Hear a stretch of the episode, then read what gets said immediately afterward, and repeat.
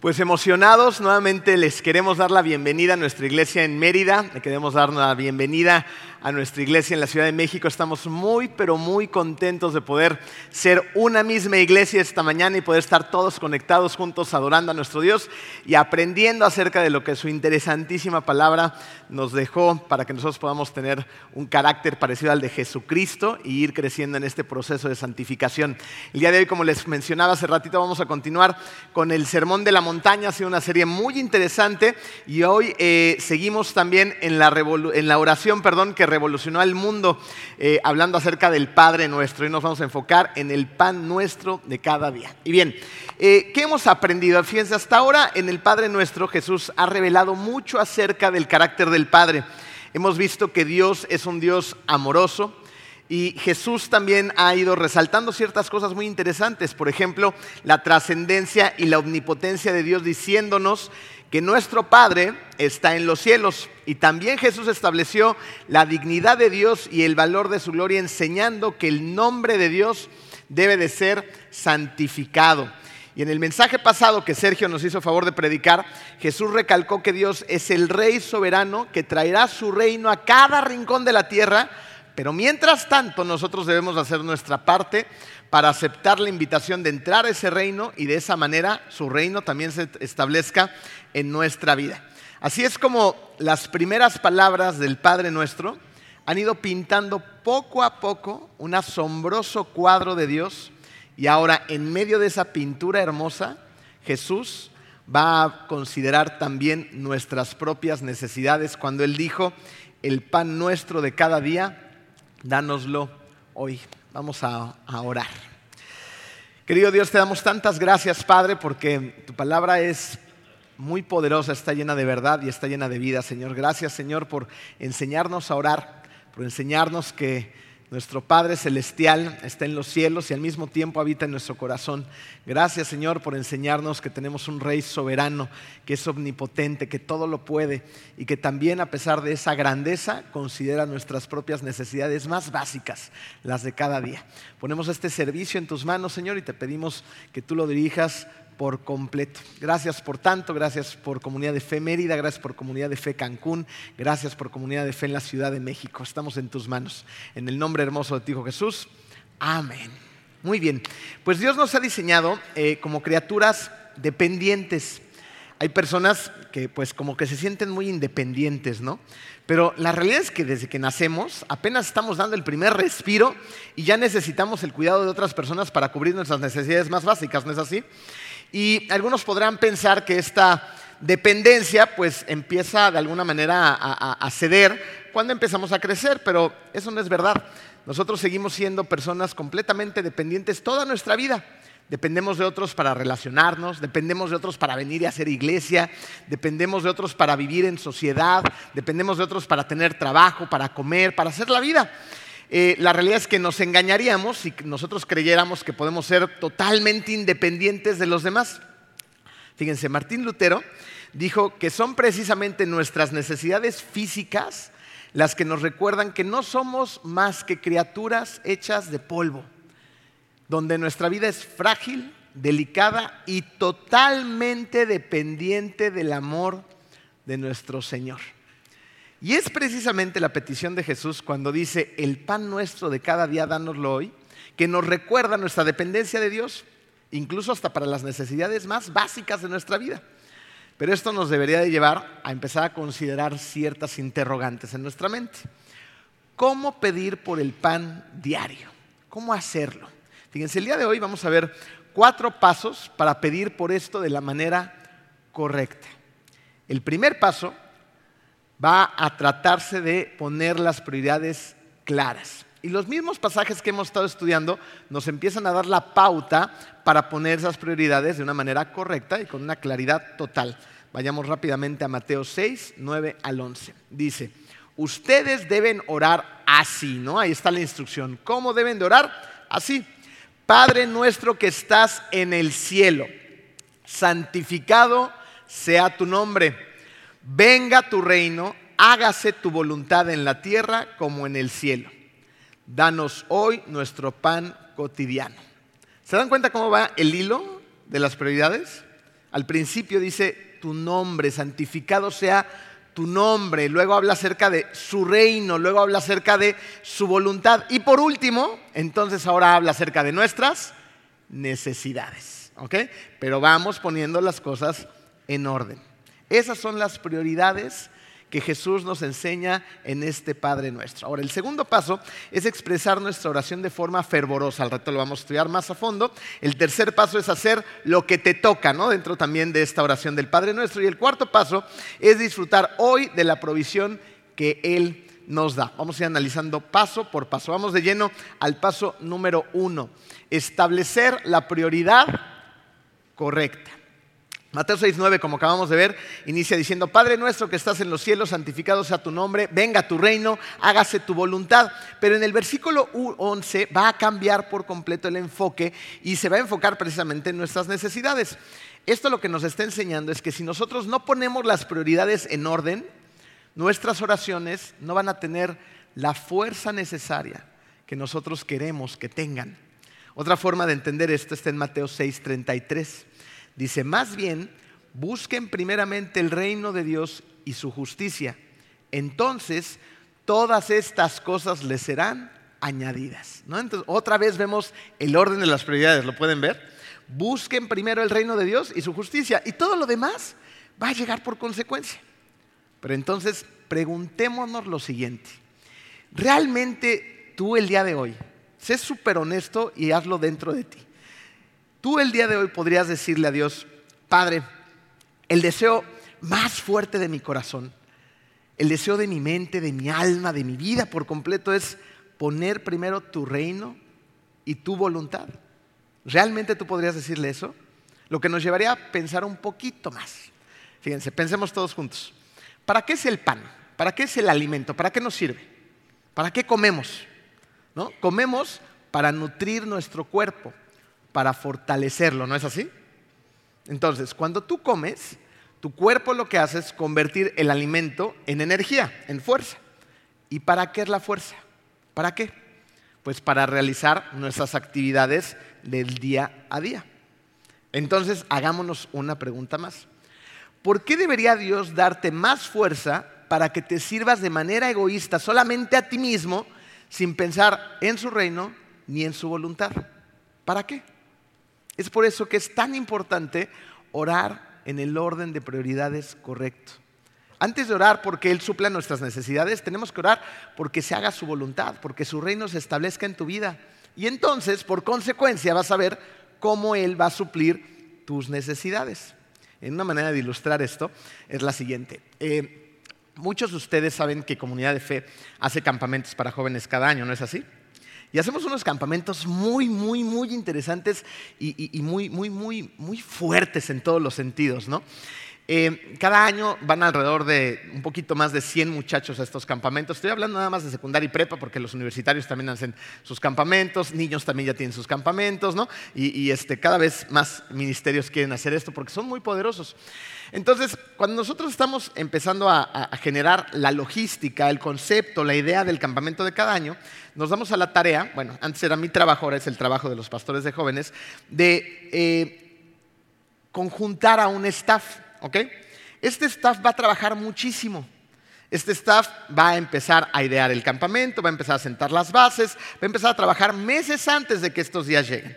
Pero cuando llegan los días del campamento, estos jóvenes se les recomienda al, grupo de staff, que son jóvenes más grandes que los demás camperos, que coman bien, que duerman bien, que tomen vitaminas, que, que estén listos, que oren, que hagan devocionales, que tengan intimidad con el Señor, porque van a necesitar mucha fuerza para el campamento.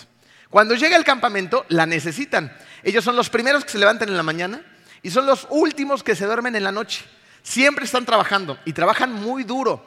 Trabajan en colocar todas las cosas para que los camperos vayan y hagan las actividades. Se integran a los equipos haciendo las actividades con ellos. Luego tienen que recoger todo el desbarajuste que dejan en el campamento. Tienen que limpiar. Tienen que volver a acomodar todas las cosas para la siguiente actividad. Y bueno, es actividad tras actividad, tras devocional, tras alabanza, tras adoración, tras comidas. o sea, siempre estamos activos. Desde antes que se despierten los demás y hasta después que se duermen los demás, porque al final se tienen juntas de retroalimentación para ver todo lo que pasó durante el día y lo que vamos a hacer mejor para el día siguiente. Es verdaderamente pesado. Y por esto precisamente, para el staff, solamente para el staff que va a servir, en cada campamento les tenemos designada un área para ellos que es exclusivamente para estos muchachos que están sirviendo, para que ellos puedan entrar a la hora que gusten, sin tener que pedir nada, ni permiso, ni comprar nada, a comer más de lo que de por sí se les da en, las comidas grupales. En esta área especial cuando podemos tenemos un frigobar o hieleras donde les tenemos bebidas frías, botellas de agua, Gatorades, café, proteínas, barras, eh, eh, frituras, fruta, lo que ellos quieran, para que puedan entrar ahí a comer en el momento en el que sus cuerpos lo necesiten o tengan un antojo. Fíjense, nosotros les damos de comer bien a ese grupo de staff porque los amamos, ¿no? Es nuestra responsabilidad darles de comer bien. Pero también lo hacemos porque necesitamos su fuerza. Necesitamos que ellos estén dispuestos, que ellos no tengan hambre, que estén al 100%. Necesitamos su fuerza para que trabajen. Ese grupo de personas que conforman el staff trabaja sin parar para qué? Para hacer la voluntad de Dios y para extender su reino. Y Dios utiliza toda la, estructura de los que hacemos el campamento para suplir sus necesidades. Es algo similar a lo que se nos enseña en el Padre Nuestro, donde se nos dice, mientras estés haciendo el trabajo que te mando a hacer, mientras me sirvas, mientras tengas mis prioridades en orden, mientras digas, tu reino Dios, tu voluntad, luego podrás decir, Padre, dame el pan de cada día. Busca primero su reino y su justicia y de lo demás, Él se encarga. Él tiene el control, Él va a suplir todas tus necesidades. ¿Ok? A esto se refiere el pan, no nada más al pan del pipirín, de la tortillita, del comal, no, a todas tus necesidades. ¿Ok? Él las tiene bajo control. Así que busca primero su reino, su justicia, todo lo demás, confía. Pero en ese orden de prioridades, ¿te das cuenta? No al revés. Ahora, ya que hemos establecido la prioridad correcta, ahora sí debemos de expresar, número dos, una fervorosa petición.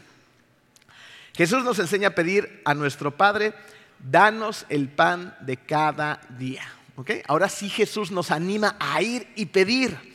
Porque en mensajes pasados hablábamos de que generalmente vamos y lo primero que hacemos en las oraciones es pedir, ¿no? O sea, antes de, hola Dios, buenos días Padre Celestial, fíjate que tengo esto y aquello y ta, ta, ta, ta, ya estamos de pedinchos todo el tiempo.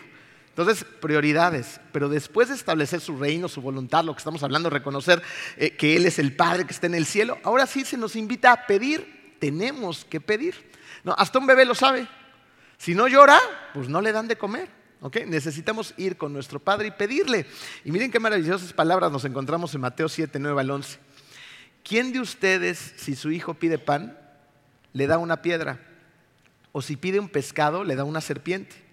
Pues si ustedes, aun siendo malos, saben dar cosas buenas a sus hijos, ¿cuán más su Padre que está en los cielos dará cosas buenas a los que le pidan? ¿No? O sea, pide. Una vez que hemos establecido las prioridades, ahora sí te puedes sentir con esa confianza, con esa libertad de ir y expresarle tu petición a tu Padre Celestial. Decirle, papá, tengo una necesidad. Eh, Hace unos días eh, tuvimos, se, fueron colocando todas las piezas de una manera diosidentemente increíble para que uno de mis hijos y yo hiciéramos un viaje. No lo teníamos planeado, pero fueron surgiendo las necesidades que se cubrieron para que pudiéramos ir. Entre esas necesidades cubiertas, tengo una prima que es piloto de aviones y nos eh, dio unos de estos boletos sujetos a espacio. ¿Los conocen? Dicho de otra forma, son sujetos a humillación. ¿Ok? y vaya que nos humillaron.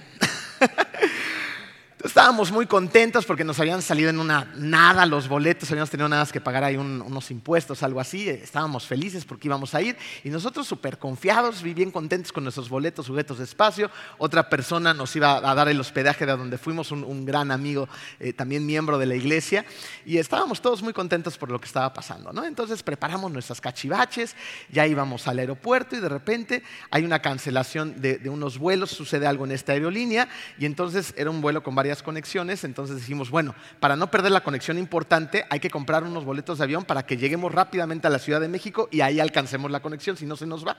Entonces, un día antes compro unos boletos para llegar a la Ciudad de México.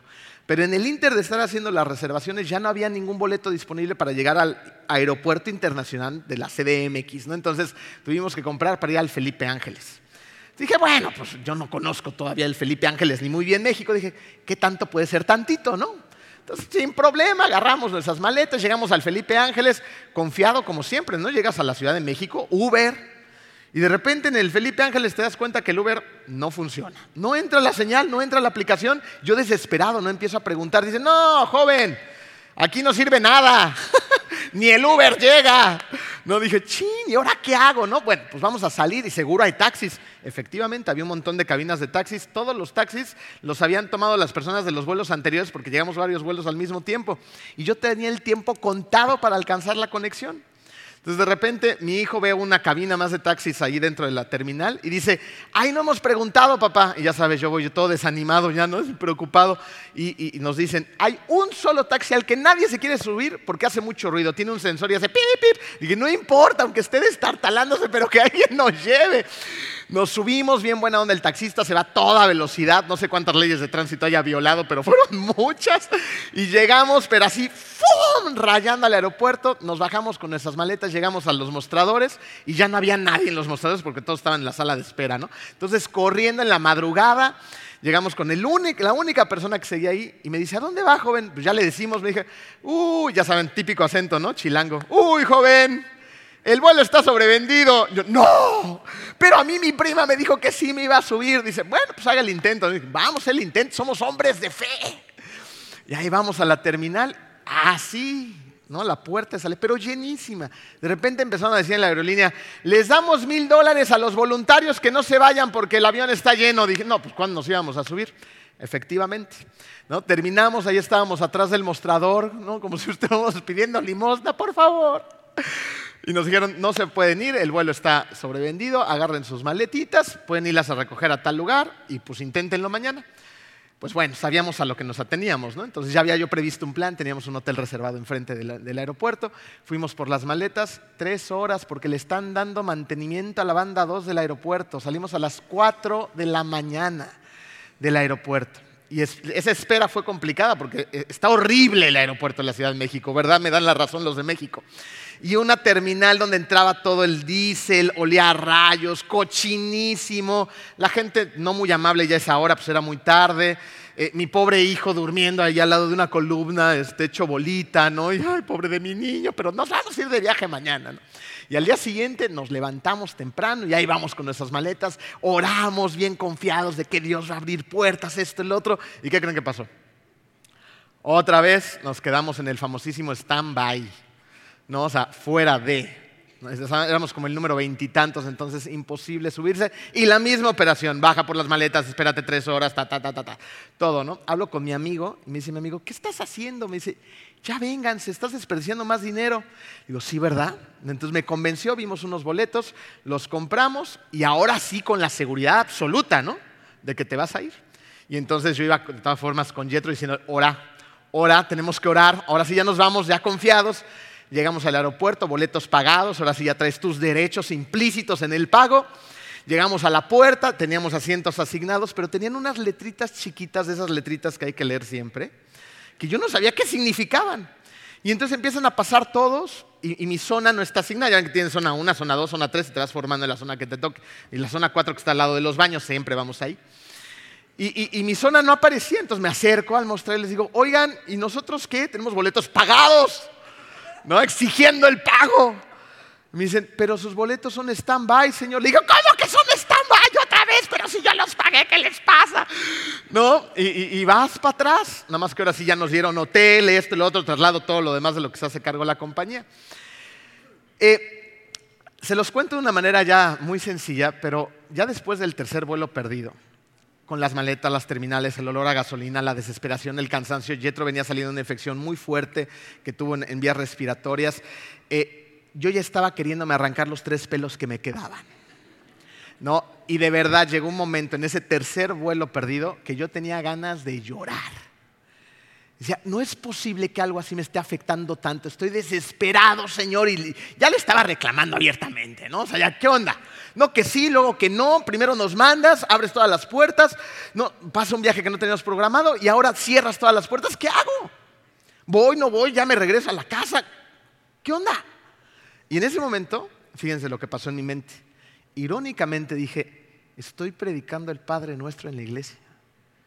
Y lo único que estoy haciendo es pedir por mis peticiones, por las cosas que yo necesito, las cosas que yo quiero que pasen. Estaba formado otra vez en la aduana para que me checaran las maletas y me cayó el 20 y le dije, Dios, que se haga tu voluntad. En ese momento me relajé, ya no me arranqué los tres pelos que tengo, agarré mis maletitas, chequé mi aplicación otra vez, porque me habían prometido que ahora sí nos íbamos a subir en el siguiente vuelo, y volvemos a aparecer en un stand-by en la posición 25. No me voy a desesperar, Dios, algo tienes para todo esto. Le dije a Yetro, no nos vamos hasta que alguien nos solucione. Pues ya estuvo. Fuimos a los mostradores, logramos hablar con un supervisor, llamaron al supervisor y le platiqué toda nuestra tortuosa historia. El supervisor, cuando le dije, estoy en la posición 25 de un stand-by, me hizo cara de, le dije, tú y yo sabemos que no me voy a subir en el próximo vuelo y me hizo. Y después de platicarle toda la historia, Yetro estaba al lado de mí, otra vez de noche, muy tarde, me dijo, dame tus boletos y algo voy a hacer. Se los llevó, yo no lo perdía de vista. No, hizo algo en la máquina, salió después de unos minutos y me dijo, te prometo que mañana se van. Agarramos nuestros boletitos y aquí viene la lección. Yetro me voltea a ver y me dice, papá, acabo de darme cuenta que los problemas se pueden solucionar sin gritarle y sin maltratar a la gente, lo cual me dio la apertura para hablarle acerca de ser luz, sal, de orar sin cesar, de hablar de la voluntad de Dios en la tierra, de ser cristianos en todo momento, aunque estemos muy, muy enojados.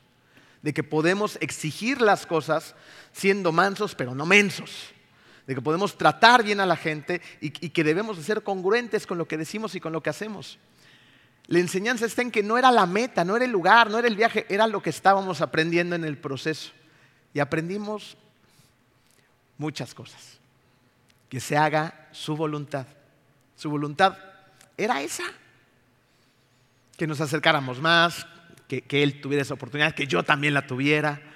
Y Él se iba a encargar de lo demás. Al final llegamos a nuestro destino y la pasamos muy bien. Pero esa era la misión, la voluntad de Dios. Eso es lo que tenemos que perseguir.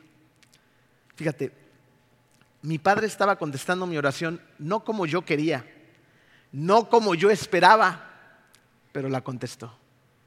Tu Padre Celestial muchas veces te va a pasar lo mismo. Va a contestar tu oración no como tú quieres, no como tú esperas, pero puedes tener la certeza de que Él contesta todas y cada una de tus oraciones. Santiago 4.2 dice, no tienen porque no piden. Así que pidamos, pero en el orden de prioridades correctas. El tercer paso para orar por el pan de nuestro cada día es llevar a cabo nuestra parte. Miren, la oración no es un sustituto del trabajo. Si tú oras por pan, por cubrir tus necesidades, al final de tu oración realmente sabes decir amén. ¿Qué quiere decir amén? Así sea. ¿Ok? Entonces, ¿cómo digo amén? ¿Cómo digo, Señor, tengo este, esta situación, tengo estos problemas? ¿no? Después de establecer las prioridades, las prioridades, ahora sí, suple mis necesidades. Pues, ¿cómo digo amén? Haciendo lo que me toca, o sea, trabajando, trabajando. Algunas personas podrán decir, bueno, es que yo me la voy a llevar súper tranqui, súper relajado, porque, porque la verdad es que pues no me gusta eso mucho del trabajo, ¿no? Al final de cuentas, la Biblia dice que Dios alimenta a las aves del cielo y, que cubre todos los lugares con, pastos, esto, el otro, todo lo demás, y los, los pajaritos los alimenta Él, entonces Él me va a alimentar a mí también, ¿no? Esto lo dice Mateo 6:26 así. Fíjense las aves del cielo. Ellas no siembran ni cosechan ni almacenan en graneros. Sin embargo, el Padre Celestial las alimenta. ¿No valen ustedes mucho más que ellas? Por supuesto que sí. Y yo puedo confiar en la palabra de Dios y si está en su palabra esto es verdad. Él alimenta a las aves del cielo, pero también sé que me va a alimentar a mí porque yo soy su hijo. ¿Ok? Puedo descansar en eso. Este versículo es verdad. Pero vamos a analizarlo así. ¿Has visto cómo Dios alimenta a las aves? Digo, en los documentales, si no tienes mucho tiempo para poner atención. ¿Cómo las alimenta? Está ahí la, la mamá ave relajando, relajada, rascándose la pancita en la mañana y, misteriosamente de repente aparece una, ¿qué comen las aves? Un gusano, ¿no? Ahí levitando y llega a su, a su piquito. ¡am! ¿Así sucede? ¿Verdad que no? ¿Qué hacen las aves? Pues van a chambear. ¿No? Se esfuerzan todas las mañanas, se levantan temprano, ¿no? Así calan a sus polluelos y luego a darle, a buscar la comida y Dios las ha proveído. ¿De qué? De garras, de ojos, de una potente visión, de, alas fuertes, de un plumaje impermeable que pueden incluso ir eh, en el agua cuando se vienen mojando. O sea, tienen todo lo necesario, están equipadas para ir y trabajar y conseguir la comida, alimentarse a sí mismas y alimentar por consecuente a sus crías. Las aves hacen su trabajo, hacen su parte. De la misma manera, tú y yo tenemos que hacer nuestra parte. ¿Ok? Vamos a ver Tres versículos, hay muchos, nada más les puse tres que sustentan, este, sustentan esta idea. Pablo, 2 de Tesalonicenses 3:10, porque incluso cuando estábamos con ustedes les ordenamos, escuchen esto, ¿eh? el que no quiera trabajar, que tampoco coma. Simple y sencillo. Qué palabras tan fuertes. No quieres trabajar, entonces no comas. Listo. Luego más adelante en este versículo, busquen el 11, habla acerca de los que no trabajan son unos vagos y si andan de vagos andan metiendo en cosas en las que no deben, o sea, se convierten en chismosos, como no andan de ociosos, no más andan viendo a ver qué. ¿No? Y al final dice en el versículo 11, tranquilamente busquen trabajar. Esto es lo que tenemos que hacer. Tenemos que buscar chamba. Unos no tan tranquilamente, por amor de Dios. ¿Ok? Proverbios 24. El perezoso no labra la tierra en la estación adecuada. En tiempo de cosecha va a buscar y pues no hallará. Entonces, pregúntate si honesto también contigo mismo. ¿Soy, soy medio flojito? Porque la palabra dice que si somos perezosos, que somos flojos, entonces no te sorprendas que no tendrás que comer. Proverbios 28, 19. El que trabaja su tierra, el que trabaja su tierra tendrá abundante comida. El que sueña despierto solo abundará en pobreza. ¿No? ¿Conocen estas personas que viven de sueños, de proyectos? Tengo un proyecto. Y está bien si tienes un proyecto y estás trabajando para que se lleve a cabo el proyecto. Pero yo conozco gente que nada más vive de proyecto en proyecto en proyecto. ¿Y en qué trabajas? Pues en nada, ni en el proyecto. Tengo ideas nada más. Entonces, a esto se refiere, ¿no? Gente que sueña despierto. Entonces, hay que ponernos a trabajar porque si no, abundará en pobreza. Así que, ¿quieres una casa? Ora por ella. Claro, pues si ora, ve y pídesela al Señor y ponte a trabajar por ella. ¿Quieres salir de las deudas? Ora porque Dios te, te dé toda la entereza para ser una persona bien administrada, que puedas ir recortando tus gastos, administrarte sabiamente, ¿no? Y ponte a trabajar para salir de ellas. ¿Quieres casarte? Eh. no, entonces hay que hacer lo propio. No hay que es que quiero casarme y esto y el otro. Y bueno, y un descuido total en todos los sentidos. Físicamente, mentalmente, en su alma, no, trabajan para convertirse en el hombre ideal, en la mujer eh, de ayuda idónea, no están perdiendo años de vida y se sorprenden. ¿Y cómo es que no llega entonces la mujer o el hombre que tanto estado buscando? ¿Por qué no estás haciendo tu parte? Hay que orar, pero también tenemos que hacer nuestra parte. Fíjense, una vez a Dwight Moody, quien fue un predicador muy famoso, se le pidió un día que orara por la salud de otro predicador, de otro pastor. Y la respuesta de Moody fue muy fuerte, dijo, no voy a orar por él. O sea, imagínense, ¿no? No, no voy a orar por esa persona. Entonces, pues se sacaron de onda las personas que le pidieron esto y le preguntaron, ¿pero por qué? Y él respondió, miren, yo conozco a esta, a esta persona y la conozco bien. Esta persona hace el trabajo de 10 días en 5 vive estresado, corriendo todo el tiempo sin ninguna necesidad. Pero eso no es todo. Además, todo lo que ve de comida, se lo come. Entonces, por eso está como está. Entonces, palabras de él. ¿Por qué devorar para él para que tenga salud? Le tengo que pedir a Dios para que él siga siendo descuidado con su salud y no se cuida y después solo decir, Dios, sánalo? Por eso no oró por él. ¿Qué está diciéndonos esta historia también? Pues lo que acabamos de ver. Entonces, no nos sorprendamos que después de arduo trabajo de nuestra parte, durante años para meternos en deudas, para un fracaso total financiero, para que estemos completamente enfermos, o sea, porque trabajamos para que esas cosas pasen. Después lleguemos con Dios y Dios, estoy súper enfermo y ahora tengo esto y esto y esto y esto y estos problemas y ya destruí todas estas relaciones. Pero por favor, ahora solucionalo todo mágicamente que mañana me despierte y todo esté bien. Tenemos que hacer nuestra parte. ¿Ok? Tomar conciencia de esas cosas, orarle al Señor, por supuesto, y trabajar en ellas. ¿Claro como el agua? Vamos al siguiente paso y al último. Disfruta la provisión actual. El pan nuestro de cada día, dánoslo hoy. Hoy. No está hablando de mañana, ni de un mes, no. hoy. Solo hoy. Fíjense, un filósofo dijo, al que poco no es suficiente, nada es suficiente. Esto nos dice que si no aprendemos a estar satisfechos en cualquier situación, pues no vas a estar satisfecho con más. Tenemos que tener contentamiento. ¿Ok? Pablo lo dijo así con palabras muy interesantes en Filipenses 4:12. Sé lo que es vivir en pobreza y lo que es vivir en abundancia. Y vaya que Pablo lo, lo supo en serio. ¿eh? He aprendido a vivir en todas y cada una de las circunstancias. Náufrago, picoteado por las víboras, azotado, torturado. Bueno, le fue como en feria. Entonces aprendió a vivir en todas y cada una de las circunstancias tanto a quedar saciado de esos días que dices, ya no puedo más, como a pasar hambre. ¿Algún día han tenido hambre? Porque pocas son las personas que, eh, no, porque están en ayuno o no porque están haciendo unas dietas esas maratónicas, pasan hambre a propósito, no. Hambre de que no tienes que comer.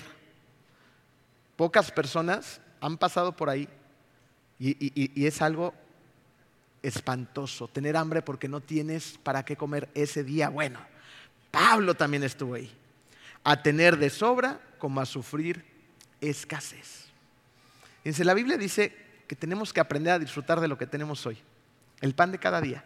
Y la Biblia dice que si tenemos comida y tenemos que ponernos, entonces ya estamos bien. No necesitamos más. Pero es así de fácil, así honestamente. Porque una cosa es lo que dice la Biblia, dice, sí, amén.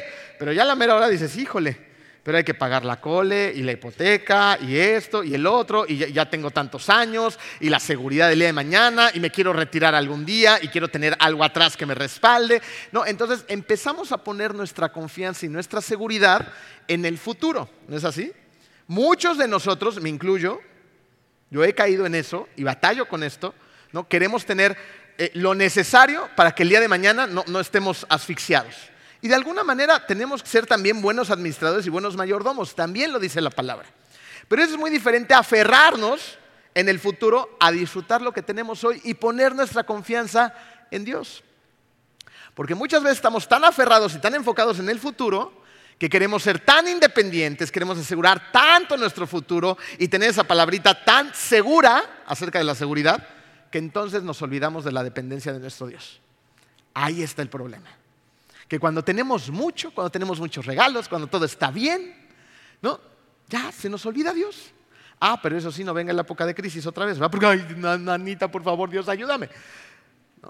Eso es lo que no quiere Dios que pase con nuestros corazones, que nos separemos de Él, que nos concentremos en los regalos y nos olvidemos de quién provee el regalo.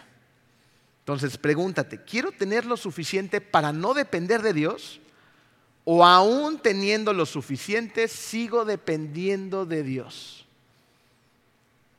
¿Cuál sería tu respuesta? Véanlo así, hablando del pan. ¿Quién podría tener más seguridad? ¿El que tiene una bodega así repleta de pan? Porque ha trabajado por ese pan, ha ido almacenando, almacenando el pan para nunca tener hambre. ¿O tendría más seguridad el hijo de un gran panadero. De un panadero que es rico, que sus recursos nunca se acaban, que hace el mejor pan del universo. ¿Quién tiene más seguridad? ¿Quién? Porque de repente puede llegar un incendio y ¡fum! todo el pan que tenía ahí guardado se tostó. Como llega una recesión y de repente los ahorros, esto, el otro, la gente se ha suicidado por eso. Llega una gran crisis y todo se acaba en un no sé tronar los dedos, en un santiamén. Entonces, ¿dónde radica mi seguridad? Yo prefiero tener al panadero y ser el hijo de ese gran panadero. Entonces, tengo la seguridad en quién, en mí, en Él. La verdadera seguridad proviene de nuestro Padre Celestial. Él está en los cielos. Yo estoy en la tierra. Él tiene todo bajo control. Yo no controlo nada. Pero Él sí. Mateo 4:4 Jesús respondió, escrito está, no solo de pan vive el hombre, sino de toda palabra que sale de la boca de Dios. Entonces, por un lado Jesús dice, danos el pan nuestro, pero también el mismo Jesús dijo, no solo de pan vivirá el hombre. Yo soy el pan de vida, declaró Jesús. El que viene a mí nunca pasará hambre, y el que en mí cree nunca más volverá a tener sed. Nunca más.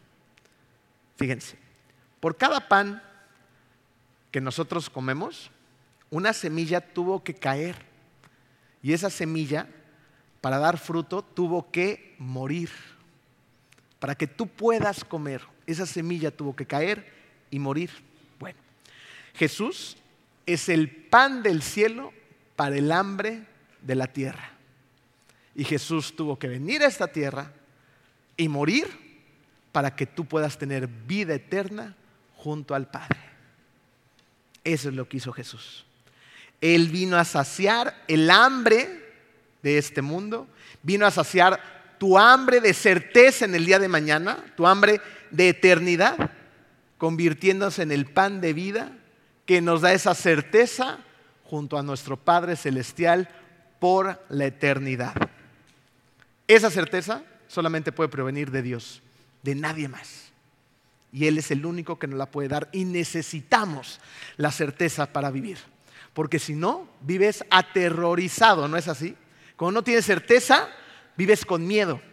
Y esto fue precisamente lo que les pasó a unos niños que tenían arriba de 10 años en adelante, que fueron reclutados en la época de, Hitler por el movimiento de la SS la SS era el movimiento armado que era prácticamente el ejército de Hitler y estos eh, individuos pensaban que necesitaban reclutar a nuevas generaciones para que su movimiento continuara. Entonces se metían a la casa de todos los alemanes y todos los niños arriba de 10 años los sacaban de su casa y los metían a estos movimientos para ser adoctrinados, entrenados y les llenaban la cabeza de porquerías. Llega un momento en que gracias a Dios Hitler pierde la guerra pero ¿qué pasa con estos niños? pues muchos de estos niños seguían con vida y ahora no tenían padres, porque muchos de esos padres habían sido asesinados en la Segunda Guerra Mundial o no los encontraban por ningún lado, estaban desaparecidos. Entonces estos niños empiezan a ser desplazados por diferentes países y llega un momento en que los grupos humanitarios los toman, se dan cuenta que tienen una situación que tienen que atender y empiezan a reclutar a todos estos niños y los ponen en unas carpas para tratarlos de ayudar, para tratar de restaurarlos.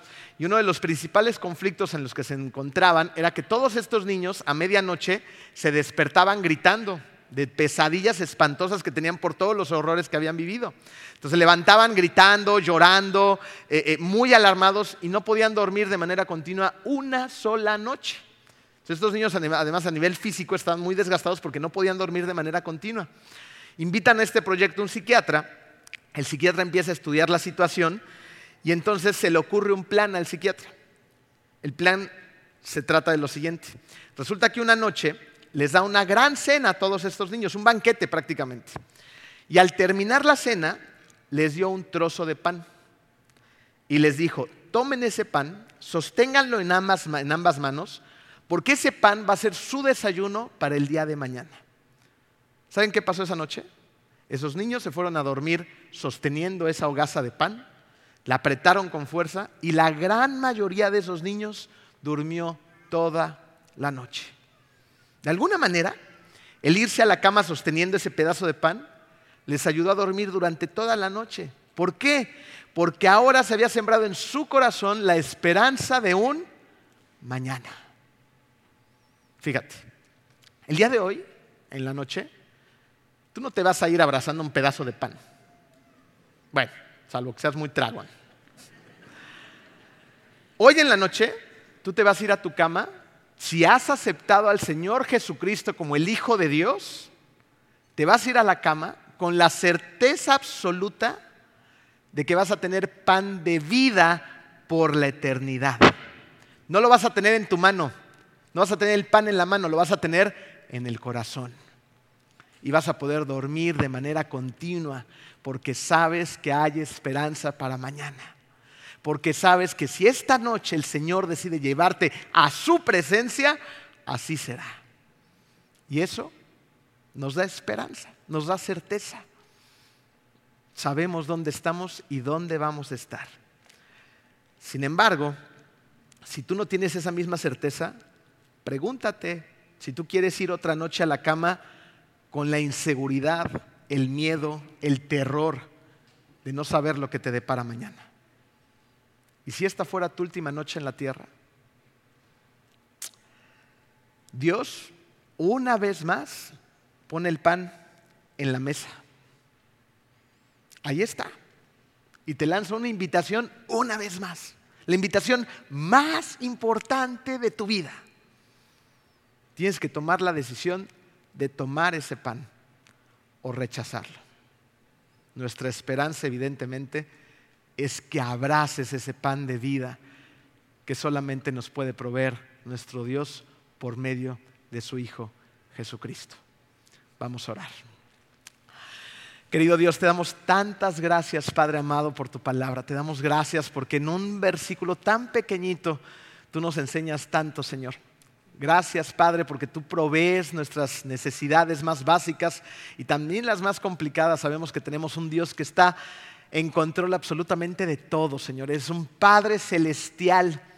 Eres un Rey que gobierna todo el universo, Señor. Eres un Dios tan amoroso con nosotros que estuvo dispuesto a enviar su único Hijo por amor a nosotros. El día de hoy, Padre, te pido por todas aquellas personas que todavía no han decidido comer ese pan de vida, Padre. Te pedimos como iglesia que sensibilice sus corazones y que ellos te acepten, que ellos se tomen el día de hoy un ratito en su casa en la noche para tener la cita más importante de su vida. Te llamen a su corazón te inviten a reinar en Él, reconozcan a tu Hijo Jesucristo como tu Hijo, como ese Hijo que vino a esta tierra, dio su cuerpo en la cruz, murió en la cruz y resucitó al tercer día, cambiando la historia para siempre de la humanidad. Y que su proceso de santificación inicie, para que el día de mañana todos juntos podamos celebrar en tu presencia de ese gran banquete lleno de un pan delicioso y de una cena exquisita contigo al centro de la mesa. Gracias por tu amor, Señor. Gracias por ti. En el nombre hermoso de tu Hijo Jesucristo. Amén.